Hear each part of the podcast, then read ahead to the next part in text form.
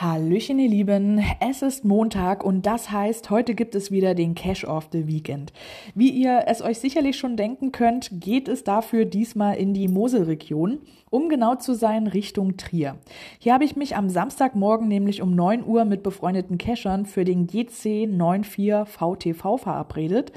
Ja, der D1 T3,5er Tradi hatte sich für uns bei dieser Witterung eher wie ein T4 oder T4,5er angefühlt, da man hier erstmal eine circa halbstündige Wanderung bis zum Cache mit einigen Höhenmetern absolvieren muss.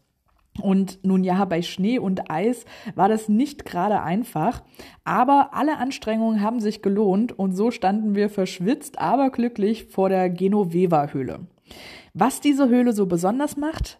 Nun ja, die Felspartie bot vermutlich über tausenden von Jahren Menschenschutz vor allerlei Gefahren der Natur.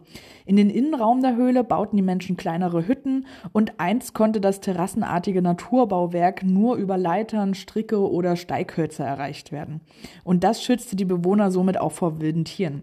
Vor Ort wirkt das Ganze dann nochmal imposanter und dadurch ist das definitiv mein Cash of the Weekend. Übrigens, wenn ihr schon mal da seid, dann solltet ihr euch auch noch den T5 Mystery GC 8D0FG anschauen. Dieser ist mit einer der höchsten Upside-Caches in Deutschland und das dann auch in einer atemberaubenden Kulisse. Wir selbst hatten den Cache ebenfalls auf der To-Do-Liste, aber bei minus 8 Grad war es uns dann doch etwas zu kalt zum Klettern.